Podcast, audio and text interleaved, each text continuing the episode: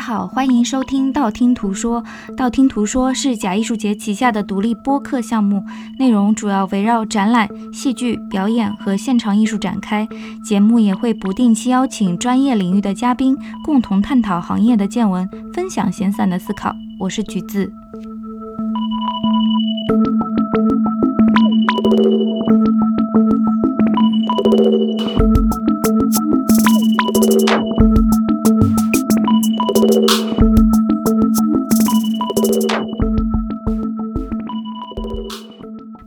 播客配套的补充图文索引已同步更新在微信公众平台“假艺术节”。这是我们第四期 bonus track，然后 bonus track 邀请到了一位我的好朋友，来自远方，目前从荷兰的乌特勒支跟我们在进行连线。然后他现在是荷兰鹿特丹伊拉斯莫大学的博士后研究学者。让我们欢迎吴凡女士啊！大家好，我叫吴凡，然后非常谢谢橘子同学邀请我来参加道听途说，一直是道听途说啊这么久的忠实观众、听友、听友，对听友非常荣幸。然后就是我是福建人，普通话并不是非常标准，请大家原谅。我的普通话也不标准，我们就这么不标准的录下去好了。今天邀请吴女士来录播客，也是因为。昨天就是我们录制这期播客的昨天，一起在网络上看了荷兰的伊塔 International Theatre Amsterdam 在线的戏剧作品，叫做《战争之王》。因为观演的这个经历非常的特殊，然后也带出了我想录很久的一个话题，就是说啊，我们怎样去理解我们现在所谓的一个在线的剧场，或者是在线的戏剧作品。啊，那今天也是想跟吴女士从不同的角度吧，闲散的看一看，能不能聊出点什么来。我昨天自己的话，其实是没有看下半场，时间的关系。另外一方面，也是因为上半场看完之后，我尽管知道这是个非常重要的，对剧团来说也好，对整个欧陆的当代戏剧的历史来说也好，都非常重要的一个作品，但是我在屏幕这头还是觉得有很多的东西被消解掉了，所以。下半场，一方面是因为实在身体也支持不住，另外一方面就觉得说那留一个空档吧。但是我知道，其实吴女士之前是在线下的剧场里面看过这样的一个作品的，所以昨天应该是第二次观赏了，对吗？对，录之前我特地去查了一下，在 Barbican 看的是哪一年看的。呃，战争之王是几几年啊？二零一六年，那有个四年多了。对，就是没有想过是这么早之前。我印象里面应该是两三年前。昨天看完全场，很不容易就就看下来了。嗯，但你那儿没时差，我这儿没时差。然后他们又非常友好，给了个饭点的 break。break 完了之后，是不是还出现了一些技术的故障？对，技术故障了半个小时多。三十五分钟。啊，所以这个 break 又拉长了，等于说 break 了差不多两个小时。对，它是六点半结束的，大家吃饭吃饭回来八点半，啊，回来应该是八点开始的，然后就之前的链接就坏掉了，然后你可以看到大家在下面评论，来自全世界各地的人在评论出什么事情了。对，其实昨天对于喜欢戏剧的观众来说，有点像春晚。我开玩笑在社交媒体说：“我说天涯共此时。”讨论这个作品线上和线下的区别啊，等等等等。之前我们可能要给到一个背景的一个知识，就是说《战争之王》，然后 Ivo Van Hove 所谓的 ITA International Theatre Amsterdam 是什么？我就抛砖引玉吧，简短的讲一讲。可能喜欢或者熟悉欧陆剧场的朋友们，对 Ivo Van Hove 和 t u n i o Group Amsterdam。就是阿姆斯特丹剧团其实不太陌生。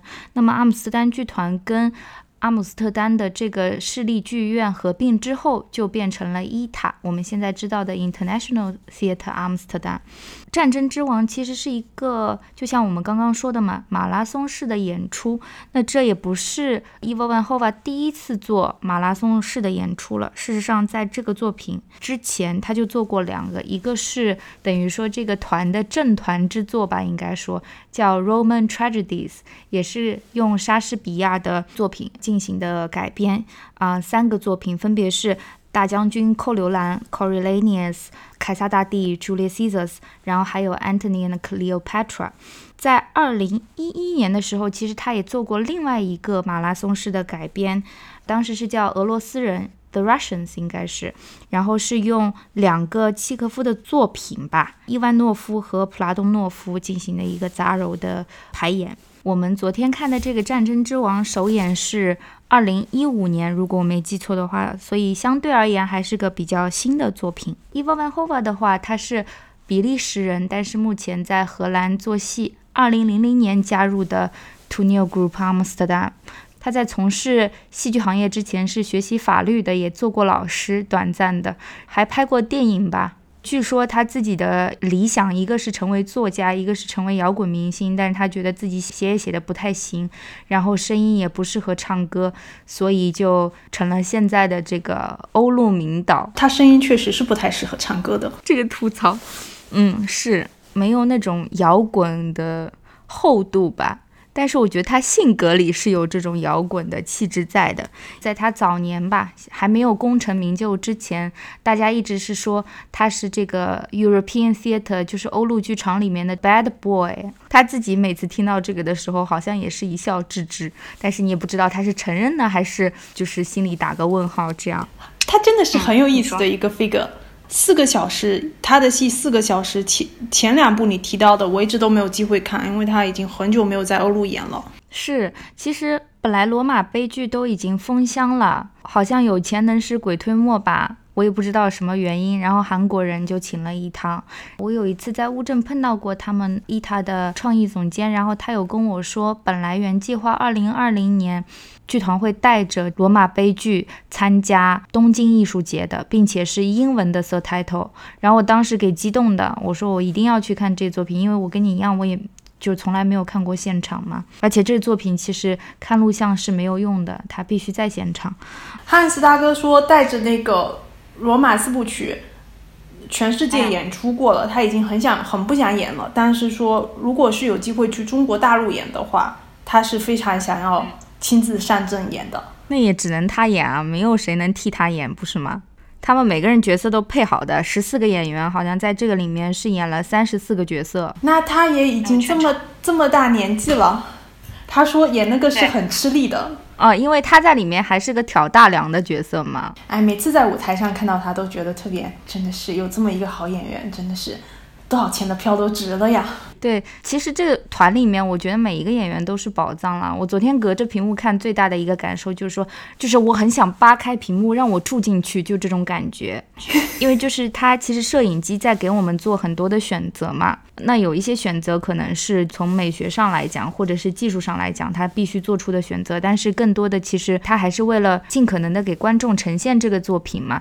但是在我看来，就是说我我看不到那个全景。看在线的时候是一个单一的视角，对多线程的叙事我看不到。我们在群里面有讲过，对伊万万霍夫的舞台乍一看就是比其他人的舞台要大要广，这次又把整个后台用上了，用那个通道把后台连接起来，你一开始就会被他整个舞台的运作的流畅程度震撼到，然后这个是在影像。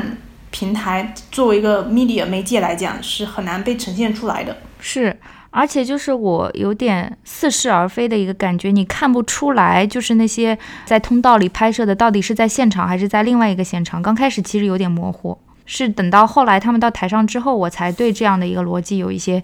了解吧，因为我没有看过这个戏的现场，在线的这个版本对我来说是第一次的体验嘛，所以我有很多怀疑在里面。当然，随着怀疑而来的是很多的想象。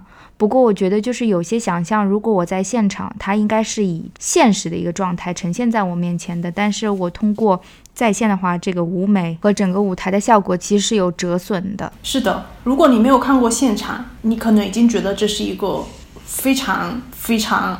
好的一个作品了，但是如果你跟现场比较起来的话，你就会觉得，虽然是导演在调配这个画面的呈现，但是还是有欠缺。对我本来是觉得我不是一个贪婪的观众，就有的看就好了。但是昨天这个感受就是，我觉得对于这样优秀的作品来说，不能在现场真的很遗憾。但我还是有很喜欢的部分，就是我觉得这个 Young。就是 Evil 的合作伙伴，也是他的现实生活中的伴侣 Young vs Five Food，他的舞美设计和灯光设计还是相当相当的精致。因为之前看过的所有的 Kings of War 的剧照，其实也是他亲手拍的嘛，所以我就会觉得，嗯，完全跟剧照里面的这个色温和色调是一模一样的。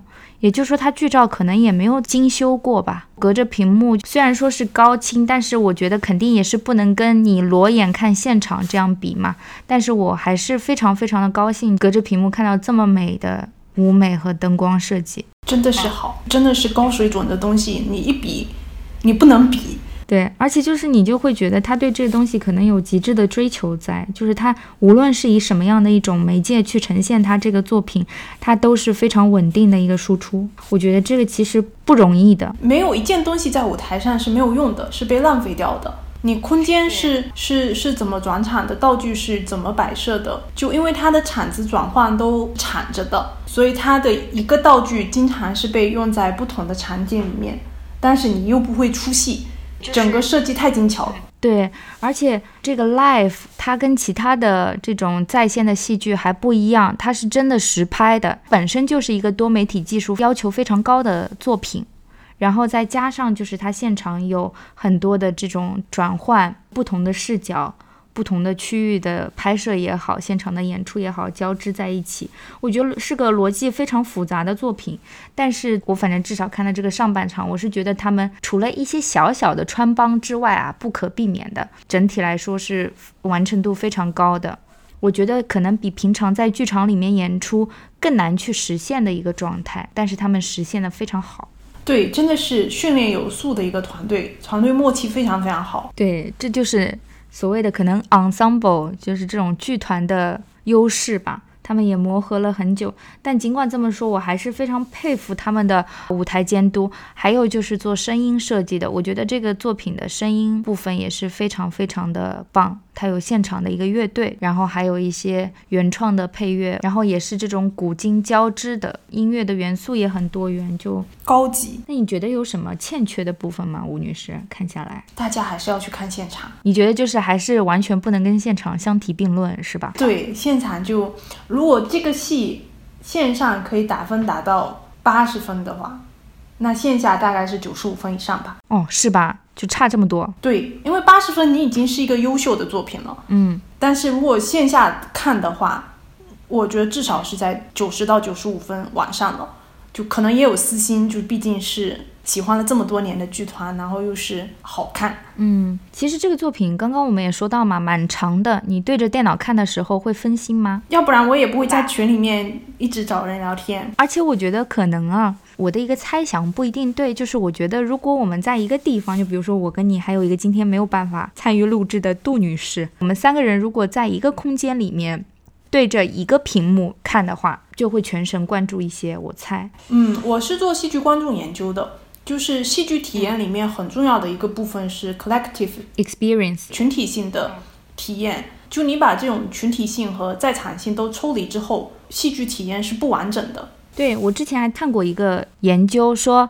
如果在剧场空间里面啊是线下的这个体验，嗯，大家看一出戏，观众入戏之后，就是可能一段时间之后，他的呼吸的频率是会保持一致的。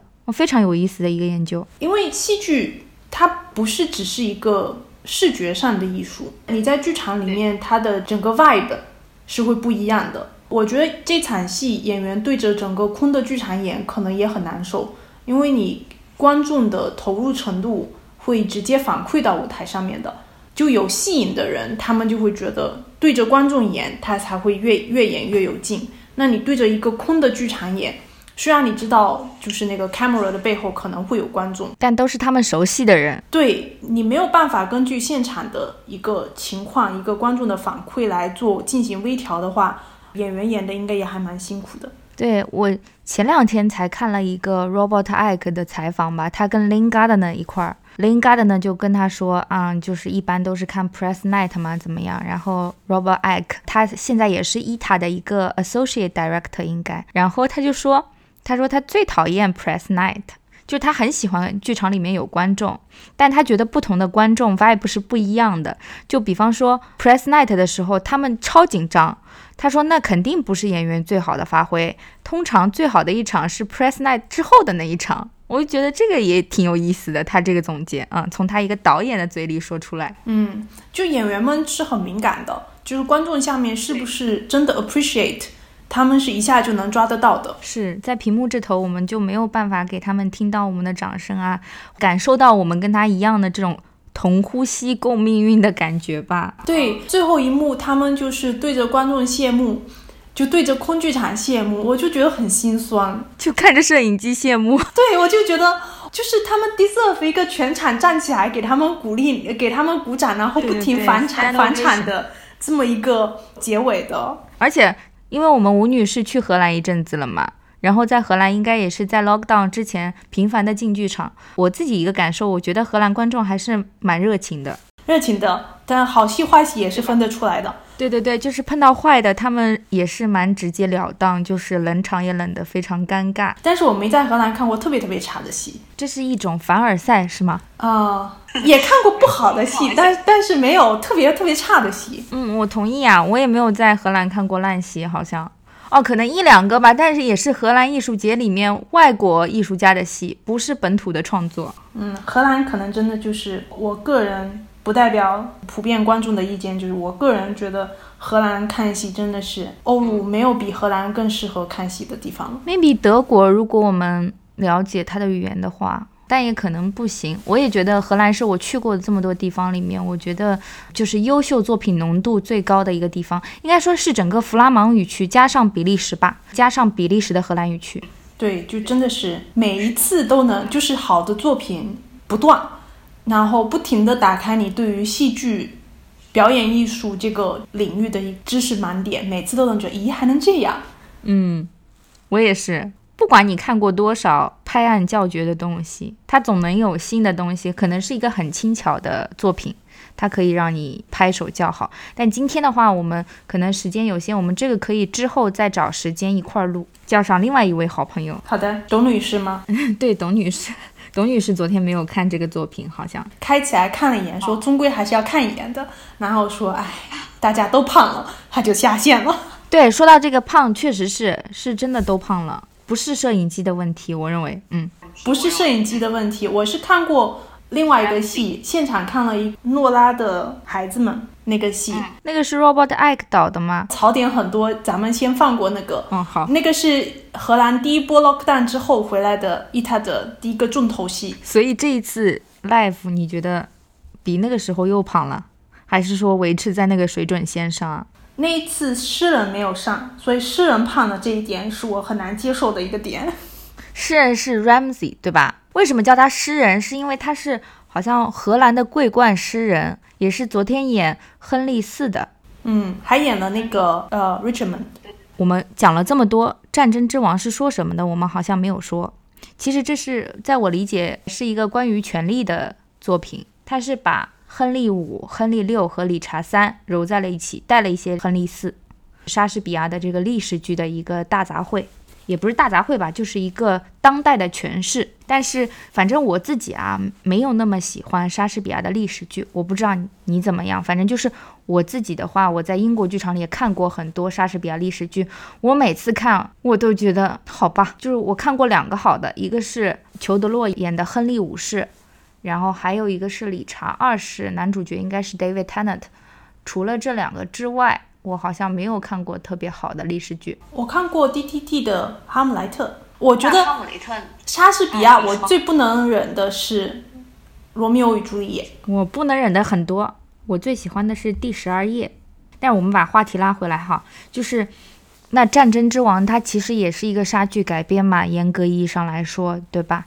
但是它的莎剧改编，在我看来就是不落传统的一个改编了。对，而且有人说，嗯，应该是一个英国的记者 Rebecca Mead，应该是，他是《纽约客》的记者，但在《纽约时报》上写了一篇文章，当时首演之后就说他这个作品是川普时代的第一部剧场杰作嘛。我觉得是很高的一个评价。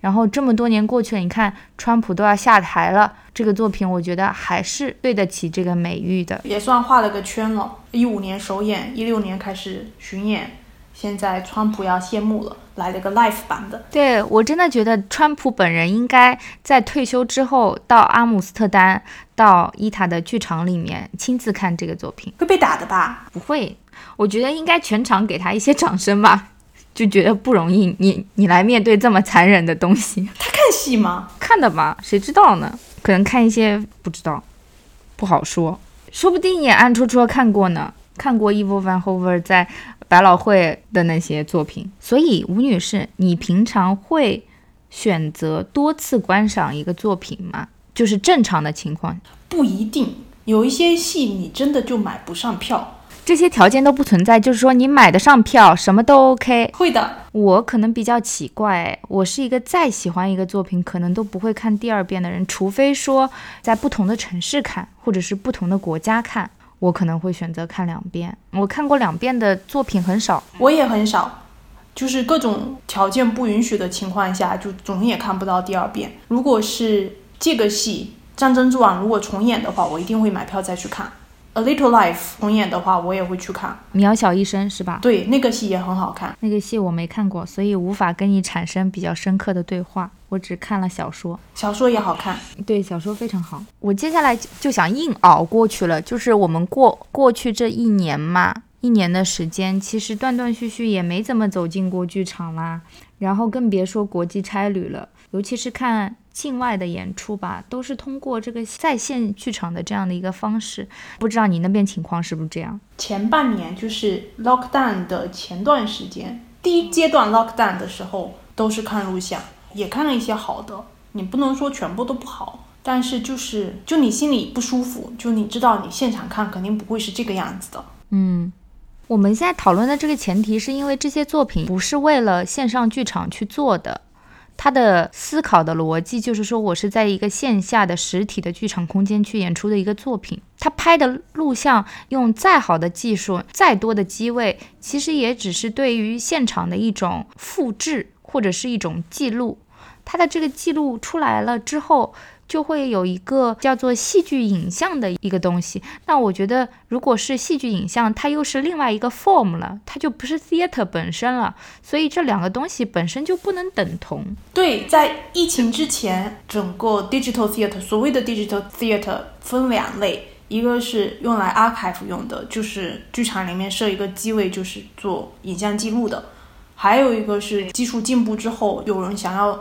做类似于体育赛事直播的那一种剧场直播，所以就会有 theater broadcasting 这个概念出来。嗯，但是不管怎么样，它都是一个它的媒介介于是一个屏幕，所以跟剧场其实是整个概念是不符合的。而且我觉得，就是说，之前我们其实是把两者有点模糊的在看嘛，也分不清它的边界，或者说是不是要把它等同起来看。那这个疫情之后，其实就把这个问题又加速的呈现在了我们的面前，因为大家都会说啊，这是 online theater，theater at home，这个是英国国家剧院想的一个非常好的 marketing 的术语啊，在我看来，但是它本质上其实是影像嘛。对，theater at home 是个伪概念。对，我也认为。是，其实我觉得它是个呃市场营销和公关的行为，甚至是个 branding project。但是与此同时，我也真心的祝福英国国家剧院可以通过这个项目收到很多的 subscription，因为我觉得有能力做这方面。技术升级的剧场其实不多，包括我们看到伊塔，其实他们相比于一些中小型的剧团来说，还是非常非常有资源的，可以去做这样的一个 live 的尝试，可以完全不计票房。其实我觉得他们在做慈善来的，对对吧？National Theatre Live 其实也是的，它投入的成本非常非常的高，真的就是希望说剧场界有一天可以出现一个像 Netflix 一样的产品，倒不是说。现在所有的剧场里面的演出要成为像 Netflix 上面的这些影片一样，我倒觉得不是。我是非常希望可以看到说流媒体跟 theater 结合之后会出来什么样的一种火花。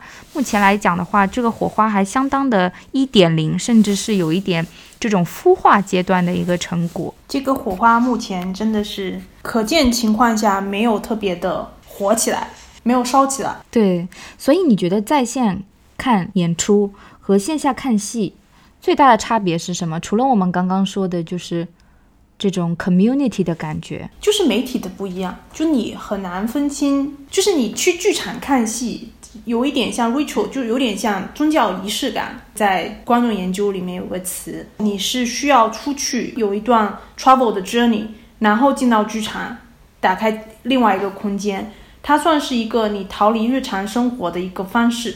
那你在家里面没有逃的地方，对你就是在日常生活中，对你的手机还会在响，你还需要查信息。有一些不是 live 的，就那种 streaming，你还可以点个暂停，出去喝个水，上个厕所再回来。你跟剧场体验是很不一样的一个体验的。对，少了这种你说的 ritual 之后吧，人就变得非常非常的懒散，就是你可看可不看，可以现在看，可以晚点看，对吧？有的他可能会在线二十四小时，你也不在那时那刻要去做那个事情，你就觉得好像挺怪的。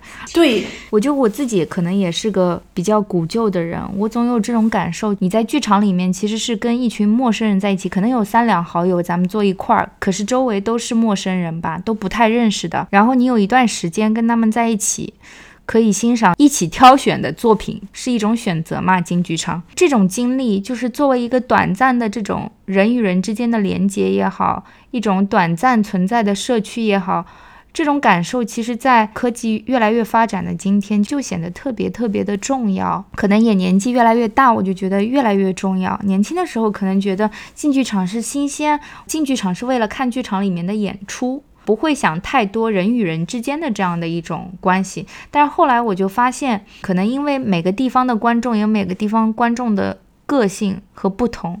然后你作为不管是比如说在本地看戏，作为是本地人，然后或者是在国外看戏，作为是一个异乡人也好，我每次的感受都不太一样。但每次进剧场，我就觉得人与人之间的这个距离也好，关系也好，都是特别的珍贵。然后现在因为 COVID，因为这个新冠，我们就好像失去了这个世界上仅存的少数几个珍贵的这种体验了。我觉得我们刚刚其实讲了很多关于呃在线剧场的一个弱点嘛，但其实我最近也在思考一个事情，就是说我们是不是应该平等的，就是把线下的剧场和线上的这个剧场。的未来就是面向未来的时候，我们把它当成两件事来看待。我们目前眼前的线上的剧场有点像是个替代品，但是我相信它的未来可能不仅仅只是一个替代品。如果说这个疫情还会这么不稳定的发展下去的话，或者说长远来看，这个疫情会。改变整个戏剧和表演艺术行业的未来，我总有这种感受，但我也不确定，因为没有什么证据也好啊，或者是实力也好啊，在佐证我这样的一个想法啦。荷兰已经有人在做了，因为我自己的研究，我 engage 了两个 case，你也都认识的，一个是 Wim 他们 Club Guy and Rooney，他们在做一个戏叫 Swan Lake。然后他们线下那个那个那个 version 非常非常有意思，但是线上那个 version 也很有意思。我不算特别着迷于他们那个线上的版本，但是确实是跟我们看到的所有的线上剧场的。样子是不一样的，你能展开讲讲吗？因为 Swan Lake 之前他们在线上演的时候，Wim 有发邀请。插播一句，各位听友，Wim 是这个 Club Guy and Rooney 的创意总监，对吧？不是，他是 International 事务的。对对对，他是负责国际交流的，不好意思。然后 Club Guy and Rooney 是荷兰非常重要的以以舞蹈为核心的一个跨界实验的一个剧团。对，很难定义他们，我觉得。对，很难定义。关于他们的话，我们之后在假艺术节也。会有团体的专访，已经在进行中了。他们很有意思，他们那个线上平台做了一个线上平台，叫什么？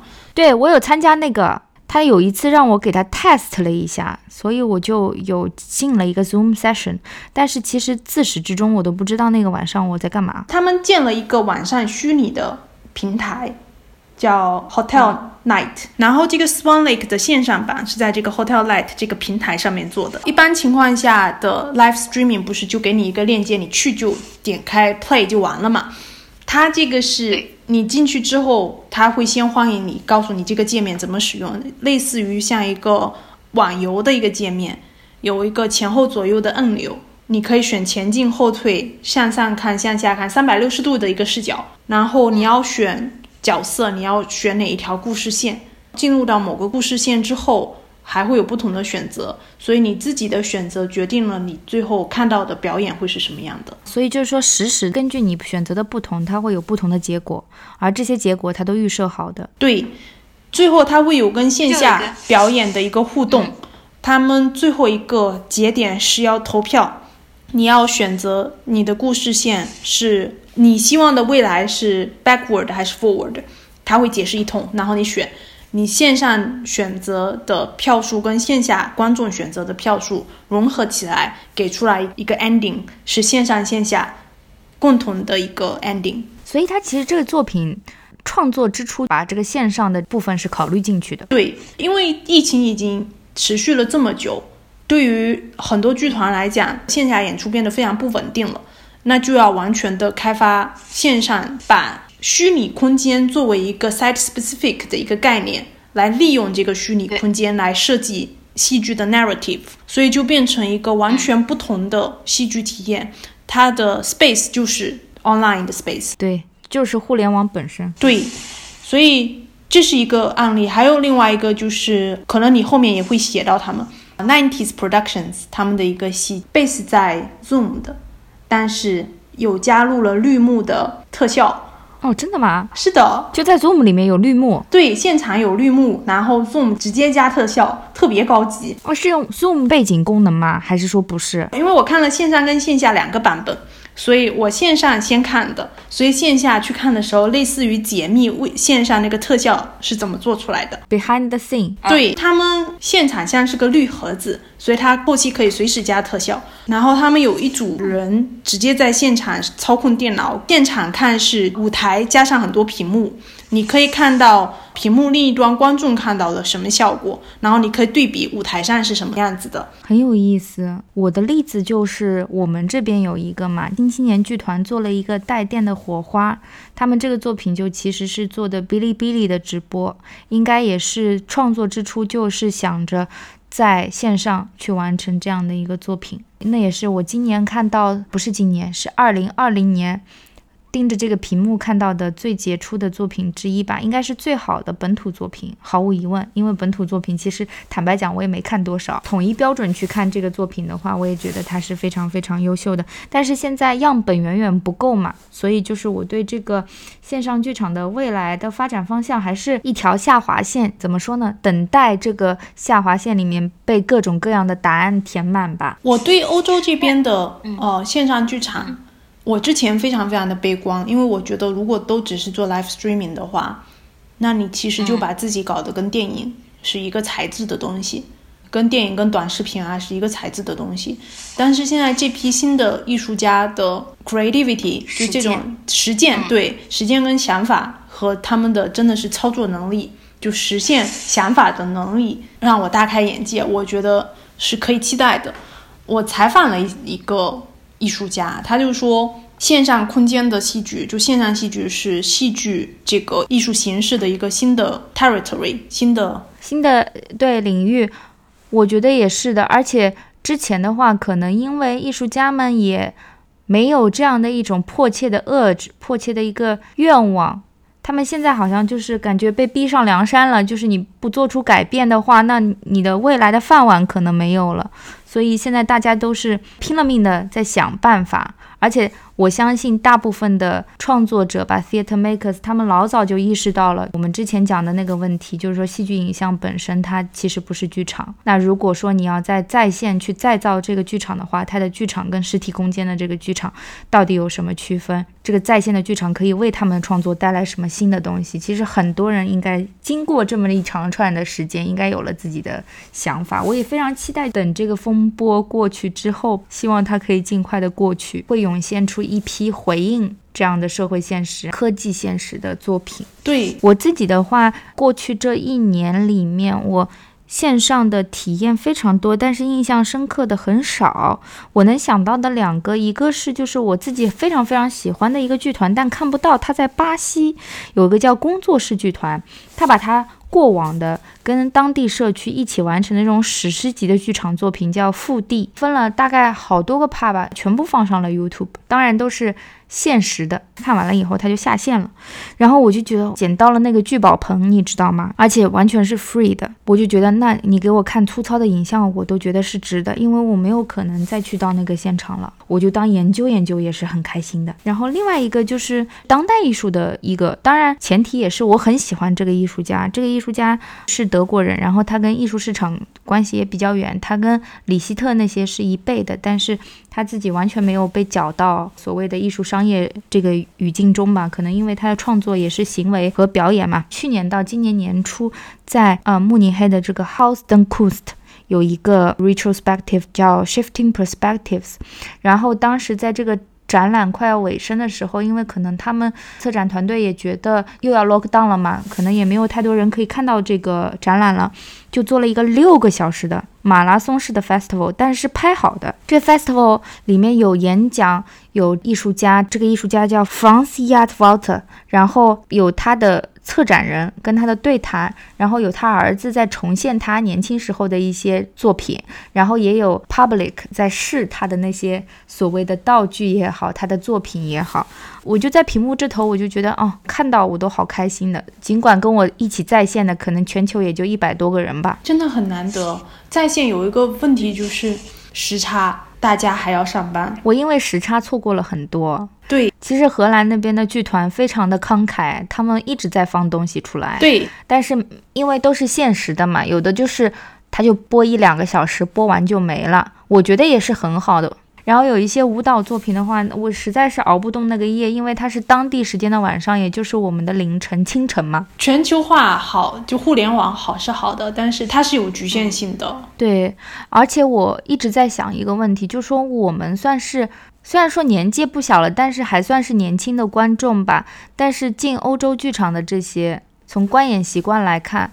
我记得好像我以前去荷兰看戏，很多中老年的中产的这种观众，他们的 typical 的这种观众都是要去现场的窗口买票的，或者就是邮寄。当这个作品在线上的时候，我想可能有一些消息他们都不知道吧？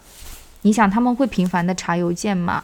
会盯着屏幕去看吗？像 Michael 他们，Michael 他们会，他们有订那个荷兰芭蕾舞团。国家芭蕾舞团的哦 NDT 对 NDT 的 membership，这个又要跟听友们交代一下，就是说 Michael 和 Christina 是怎么一回事呢？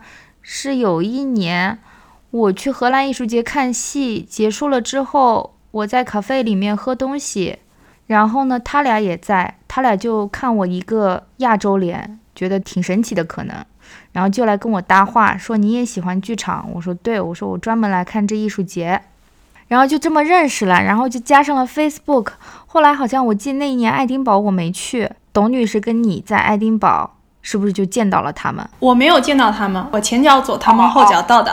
哦哦，那一年我去了爱丁堡，对对对，那一年一七年，我们又在爱丁堡相遇了。然后后来就主播我本人以及我的好朋友们，然后就都认识了他们。对，Michael 跟剧场的好朋友们，Christina 现在是我们荷兰好朋友。对他们两个住在乌特勒支，然后后来我跟董女士去乌特勒支看乌特勒支春天艺术节的时候，又跟他们见面了，就是这么很神奇的一个缘分。对，然后 Michael 是个工程师，Christina 在当地的图书馆工作。嗯，乌特勒支图新的图书馆开开幕了，所以大家有兴趣的话可以来乌特勒支参观我们的图书馆，非常的美丽。这又非常凡尔赛，朋友，我们现在只能原地不动啊！我都出不了门，你还说？嗯，我们能出门飞不走，哎，就是希望这个事情快点过去吧。然后恢复了之后，赶紧的，朋友们都在远方，还是要见一见。然后好看的戏有很多也在远方，不在身边。对，说到他们，就他们会收到 NDT 的 newsletter 跟实体的那种 program。会寄给年纪稍微大的人的。嗯，那即使是这样，他们会在网上蹲点看吗？你有跟他们俩交流吗？他们有说有会看 NDT，但是其他应该也很少。但是蒋老师应该是看了不少戏的。蒋老师是我们在英国的一位前辈。对，但我觉得不能把蒋老师的水平等同于就是一般进剧场的中老年观众。蒋老师毕竟是非常专业的艺术家观众啊，他自己就做这个。对吧？有一个问题也是，就是荷兰在 lockdown 之间，不在 lockdown 期间的时候，剧场是开的，是可以进剧场看戏的，但是票房是关掉的，你只能出示电子票，所以是没有实体票的。我看到的老年人观众就少了，就是说你到现场去带着钱要买票也没用，对，这真的很有意思。票亭这个东西已经不见了，检票的人就拿着一个二维码的机器来扫票了。那当时他要隔座位吗？要的，观众只能限制三十个人，看戏的时间只有一个小时左右，没有 interval。剧场所有的 bar 都关掉了，进了剧场扫完票坐下来看完戏就走，就是你进剧场的很大一部分乐趣已经被消解掉了。嗯，确实是我们已经录了一阵子了嘛。接下来我想问一问吴女士，就是之前我们也在微博上有转发过你的那个疫情期间，你有在做一个看戏的观众方面的一个调查，对吧？目前这个调查进展怎么样了？我已经问卷收掉了，一共收到了八百一十一份。世界各地，对，非常感谢大家。中文对英文，我现在只能看到这一部分，因为还没有仔细做那个数据清理。中文答卷大概有六百，英文答卷是两百。欧陆这边还算多，还蛮多的，有一部分美国的，有一部分有一点点澳大利亚的。那你满意吗？满意的，满意的。有很多没有预料到的事情，就比如说国内的观众会觉得在线看相声跟看曲艺表演是可以算在在线戏剧体验里面的，somehow 也算的。我要回到一个最初的问题，可能这个问题都没有问过你之前，就是为什么会选择从观众的角度去切入自己的这个研究啊？我自己就是个观众嘛，我觉得剧场里面灯光亮起来的部分跟灯光暗下去的部分。是不可分割的两个部分。然后又因为我自己研究传统是在传播学这边，所以就就信息怎么传递是一件很有意思的事情。进了剧场之后就觉得非常的 fascinating，因为你会觉得这么直接、这么在场性的信息传播，观众体验又是这种大范围的群体性的、共享性的。那你是个人的体验更重要，还是群体体验更重要？然后这种相互交织的这种体验，这个体验是非常 overwhelming 的。对于制造整个剧场在场性的那个 vibe 又是非常重要的，就很有趣啊。所以在领域里面，现在比较热点的话题是什么？在这一块的研究里面，做这块研究的人非常非常少。真要做这一块研究的人。就只是做剧场观众研究的人，很容易就做到了 marketing 那一块，因为你研究观众，最终目的是要研究怎么让他们买票来看戏，对吧？嗯，你有研究这一块吗？一点点，behavior 的，对 behavior 相关，就是 motivation 相关的，为什么会有人进剧场看戏？为什么？原因很多啦，之前提到的那种逃避现实算是一个原因。这个 motivation 是跟去影院看电影是同一个，是 shared motivation。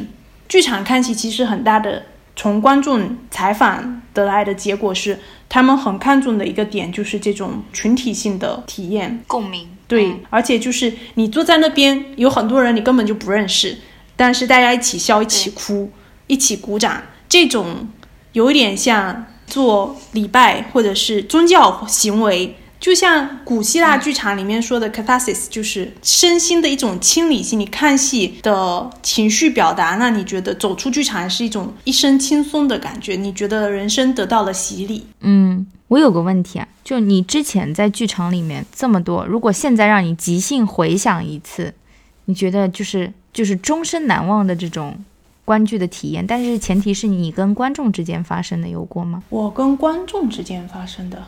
乌肉吧，在乌肉 Festival。我今天看到一个非常伤感的新闻，乌肉的 founder 去世了。对，我也看到了一些背景知识。乌肉 Festival，我以前一直叫它 Oreo Festival，因为不会翻译，就是不会念荷兰语。它是在阿姆斯特丹附近的一个小岛上面的，每年夏天举办的一个艺术节，十多天，每个人都是要在这个小岛上骑车看戏，然后也是住在小岛上。对，你要坐轮渡去到小岛。对，然后所有的作品都是 site specific，就是场域特定的作品。可能看着看着下雨了，看着看着刮风了。乌肉真的是个非常奇妙的地方，真的。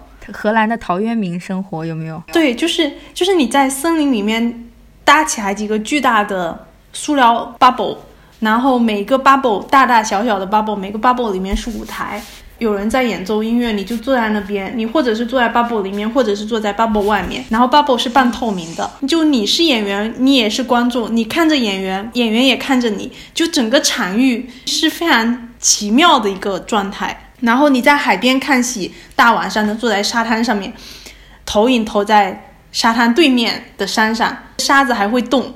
不小心你就碰到其他观众，然后或者其他观众给你个什么东西让你保暖，这些细节都是在正常的剧场里面很难有的一个体验的。嗯，我在正常的剧场里面有过一次，现在你让我想的话。可能有很多，但是我想到的就是这一个，又是在荷兰，就是看完了那个皮纳鲍什的康乃馨之后，就是难得一见吧，人生能有几回可以看到这样的演出啊？应该是到尾声的时候，他有舞者会下来，随机的抱观众，就给你个拥抱，因为那个舞是关于爱嘛。我是坐在靠走廊的地方，所以就有一个亚裔的舞者就冲过来抱了我，我就特别高兴。就是那一刻抱完了之后呢？我边上的那个观众可能也看嗨了，他又跟我击掌了，嗯，特别开心，因为我是一个人嘛。对，这些东西就是 online theater 你完全没有办法得到的。嗯，可能可以，就是以后在 Zoom 上拍拍你，就是这样点点你，不行。Zoom 上的拍拍跟你实际上的 high five 真的是不一样的。对啊，就是不一样。哎，讲到这个，我之前还看过一个 Old Vic 做的在线的，我看的那场反正是个独角戏，Andrew Scott 演的，然后也是 Zoom 播，我就是坚持下来了，完全没有走神，也没有看一次手机，就对着个电脑。这个也是偶像的力量。对对对，就很喜欢这个演员。可能我我可能唯一一次看这种线上戏剧没有看手机，是恩提根特的一个戏。哪个戏？列宁？不是列宁，列宁太列宁不好看。对，列宁线下应该会好看，但是线上实在是太挣扎了。哦，你看 Oreste Mosso？对，就那个我没有没有看手机，就整个就看下来了那个就是跟他之前的。轻松五章，它其实一脉相承，我觉得拍法，嗯，那个戏很不错。我我是看的录像，我都看下来了，我很开心，挺好的。线上戏剧呢，就是有这一点好，就是有一些他不演的东西，在这过去一年的里面，其实是给我们了一个补足我们自己档案库的机会吧。很多作品都封箱了，那封箱了之后，反正也看不着了，就看视频了个念想吧，就这种感觉。就是《恩提根特》里面有些戏也是线上看看不了的。